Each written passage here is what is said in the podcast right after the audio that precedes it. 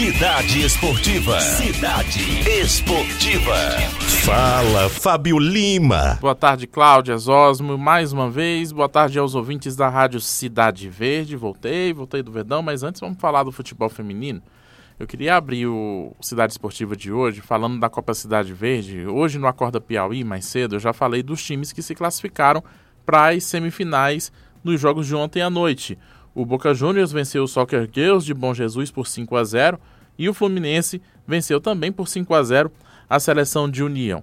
Eu ainda não tive a oportunidade de falar muito sobre a seleção de União aqui. São meninas, em sua maioria, da zona rural de União e que se espelham muito nas jogadoras que já saíram de lá. Por exemplo, a Valéria, que hoje está no São Paulo, a Adriana, que está no Corinthians, a Vanessa, que está lá no Paysandu de Belém do Pará. A Jardênia, por exemplo, é uma das jogadoras do time sub-17 da seleção de União. Joga desde os 9 anos de idade. Ela é lá do povoado Lagoa do Governo. Conhece a Valéria, conviveu com a Valéria e hoje sonha em chegar num grande clube como a Valéria também. Nas jogadoras de, de que joga para fora, né? Como a Valéria, né, que tá se destacando. Eu, eu conheço ela, ela mora no meu povoado. Eu me inspiro nela também. Ela me ajudava bastante também, a gente joga, já jogou junto em campeonato assim de fora. Além da Jardênia, conversei com a Vera, que é do povoado Santa Rita, zona, zona rural também de União, e ela também fala sobre essa inspiração das jogadoras que são inclusive de seleção brasileira, Valéria e a Adriana também. Pode acreditar. Nós acreditamos que um dia nós podemos estar no mesmo lugar que ela está hoje. Né, e é esse o sentimento das meninas com as quais eu conversei ao longo dessa Copa Cidade Verde de futebol feminino.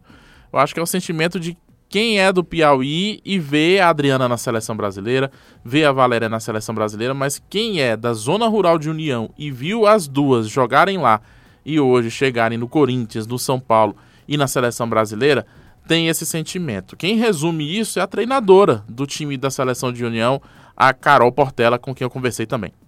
A gente já tem aquele histórico de sair jogadores revelados de União, né? Que tem o caso da Adriana, a Valéria e agora a Vanessa também, né?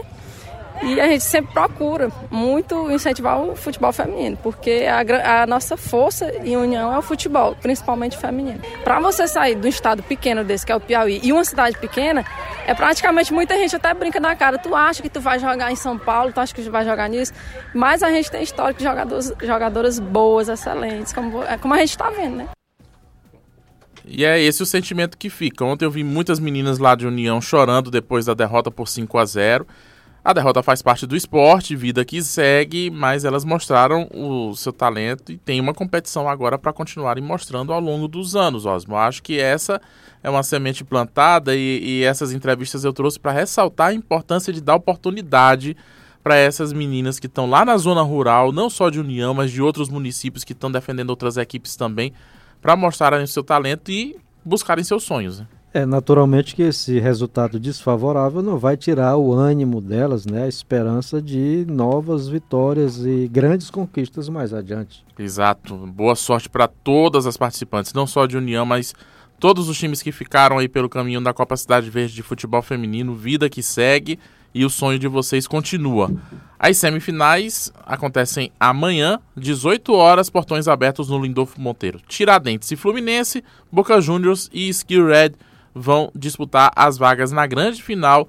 10 mil reais em premiação que vai ser dividido, o valor que vai ser dividido entre as duas equipes finalistas da primeira edição da Copa Cidade Verde de Futebol Feminino Sub-17.